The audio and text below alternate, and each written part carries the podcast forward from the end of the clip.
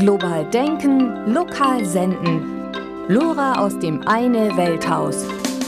Immer montags von 17 bis 18 Uhr. Hallo, wir beginnen mit den Nachrichten. Panama. Alarmierende Nahrungsmittelsituation in indigenen und ländlichen Gebieten.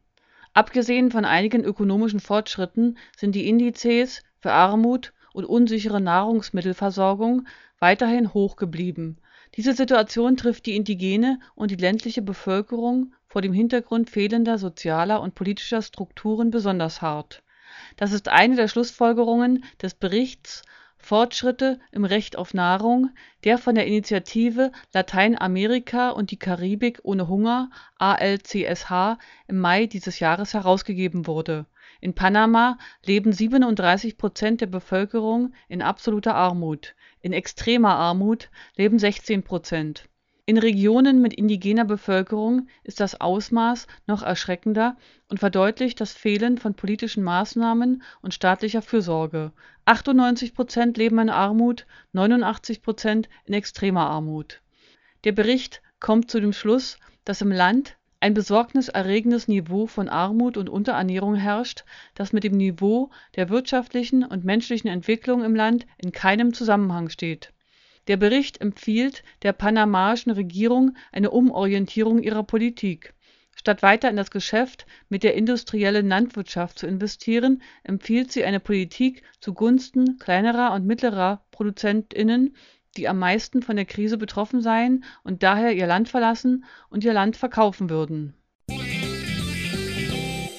Großbritannien Regierung speichert die DNS-Daten von 5,1 Millionen Menschen Zahlreiche BürgerrechtlerInnen, aber auch der Europäische Gerichtshof kritisieren, dass die britische Regierung die DNS-Daten von 5,1 Millionen Menschen speichert, auch wenn diese keine Straftat begangen haben.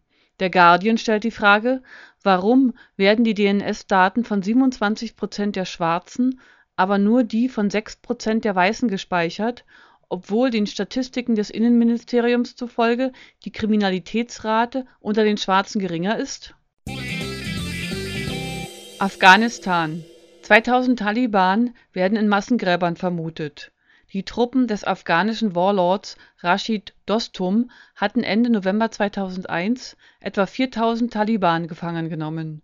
Viele Gefangene verkaufte Dostum an seine US-Verbündeten, die anderen wurden von Kunduz in das Gefängnis Sheberghan nahe Mazar-i Sharif transportiert doch längst nicht alle kamen dort an. Etwa 2000 werden in Massengräbern vermutet.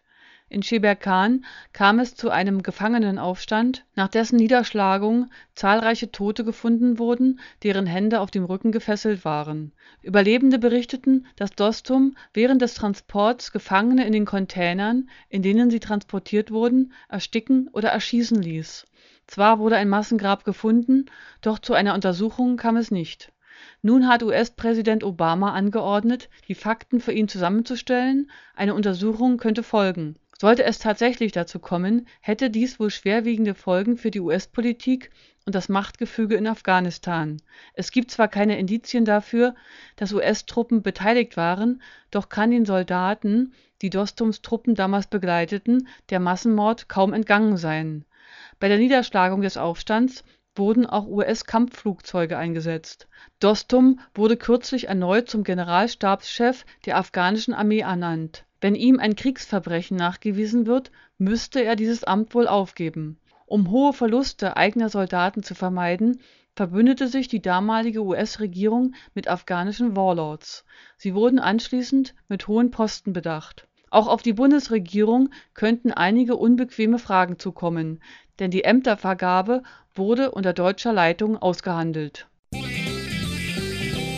Honduras: Minister aus der Putschistenregierung tritt zurück. Enrique Ortiz Colindres ist von seinem Posten als Justiz und Innenminister des Putschistenregimes zurückgetreten. Der ehemalige Minister hatte Anfang Juli bei einer Pressekonferenz geäußert, US-Präsident Obama sei ein Negerlein, das keine Ahnung hat, wo sich Tegucigalpa befindet und damit einen diplomatischen Konflikt verursacht. Zu diesem Zeitpunkt hatte Colindres den Posten des Außenministers inne. Er gehörte der Putschregierung von Roberto Micheletti, seit dem vergangenen 29. Juni an. Tags zuvor hatte der Staatsstreich gegen den rechtmäßig amtierenden Präsidenten von Honduras, Rosales, stattgefunden. Der durch seine Äußerungen entstandene diplomatische Konflikt habe ihn zu seinem Schritt bewogen, sagte Colindres bei Einreichen des Rücktrittsgesuchs. Er hoffe mit seiner Entscheidung den internationalen Druck von der Regierung Micheletti nehmen zu können. Berlin Neonazis schlugen 22-Jährigen brutal zusammen. Jonas K. kam einfach nur am Berliner S-Bahnhof Frankfurter Allee in Friedrichshain vorbei. Vier Neonazis schlugen den 22-jährigen Jonas K. am 12. Juli brutal zusammen und traten noch auf ihn ein, als er ohnmächtig am Boden lag. Einer der Schläger drehte das Gesicht des Opfers zum Pflaster hin und trat ihm auf den Hinterkopf. Jonas K. wurde mit schwersten Verletzungen ins Krankenhaus gebracht einen Tag später kamen etwa 100 Personen zu einer Mahnwache zusammen.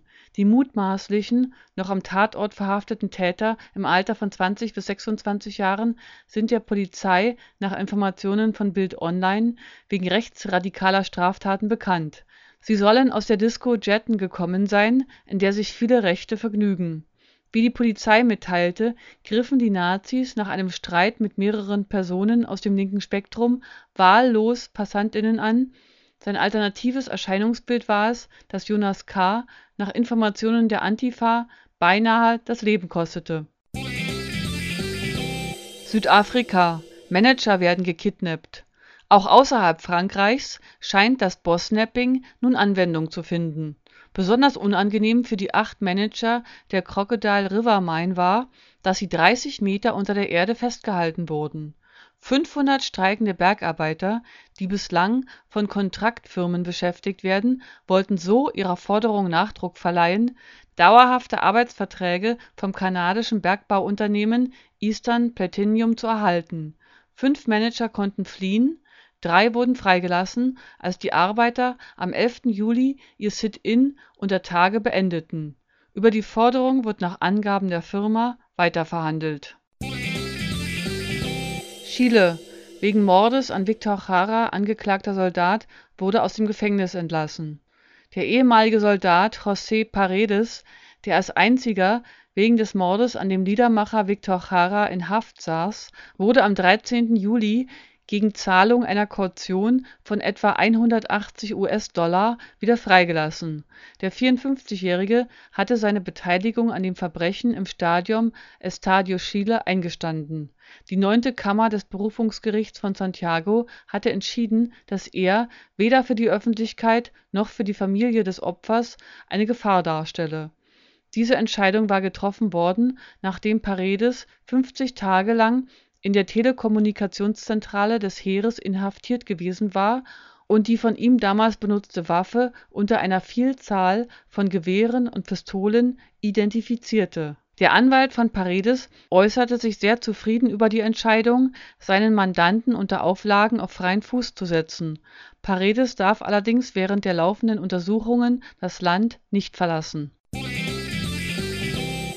Letzte Meldung: Die Berliner Megaspray Party statt Demo.